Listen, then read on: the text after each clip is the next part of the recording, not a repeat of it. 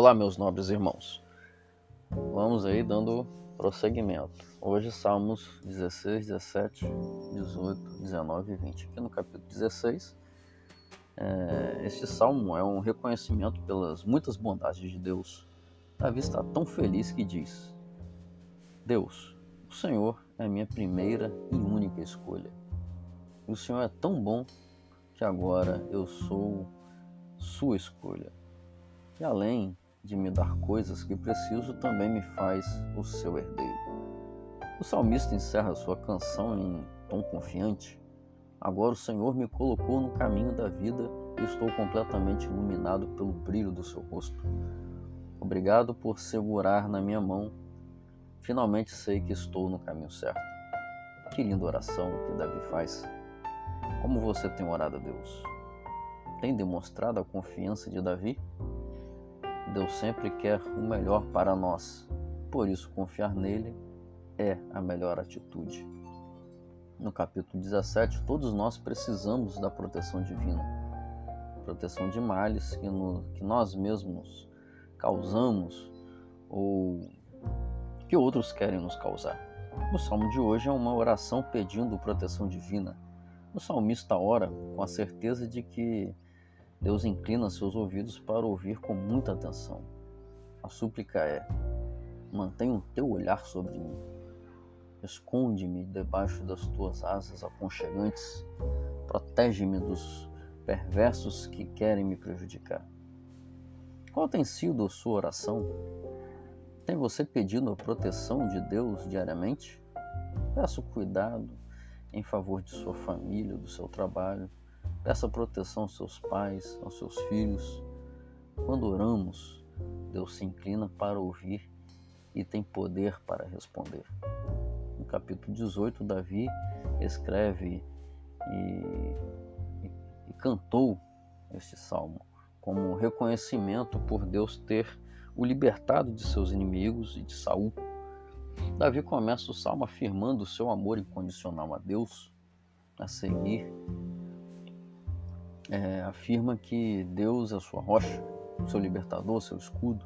Depois descreve como Deus o livrou das diversas situações ruins. O verso 6 é a chave nesta oração. Clamo a Deus, grito para que ele me socorra. Do seu palácio ele ouve minha voz. Meu grito chegou à sua presença como em uma audiência particular. Eu convido você a identificar os livramentos que Deus já operou em sua vida, em seu favor. Agradeça-lhe por sua bondade. Como todo pai e mãe, o Senhor ficará feliz em ouvir e certamente continuará atento aos clamores que você faz a Ele. No capítulo 19, é, destaca dois temas: a excelência da criação e a perfeição da palavra de Deus. Os céus, criação de Deus, proclamam a glória de, do Todo-Poderoso, ao mesmo tempo que anunciam a perícia, a habilidade das mãos criadoras. Essa proclamação ocorre sem palavras, pois os céus não emitem um som em forma de comunicação humana. Mesmo assim, através da sua beleza, eh, de detalhes, o firmamento comunica algo de tal forma que glorifica o nome de Deus. Por sua vez, a lei do Senhor, seus preceitos, comunicam informação capaz de nos tornar sábios, iluminando a nossa vida diária. Por isso, contemple a criação de Deus, mas use a palavra como lente para analisar o que está ao redor. E é justamente isso que fazemos todos os dias aqui nesse projeto de leitura bíblica.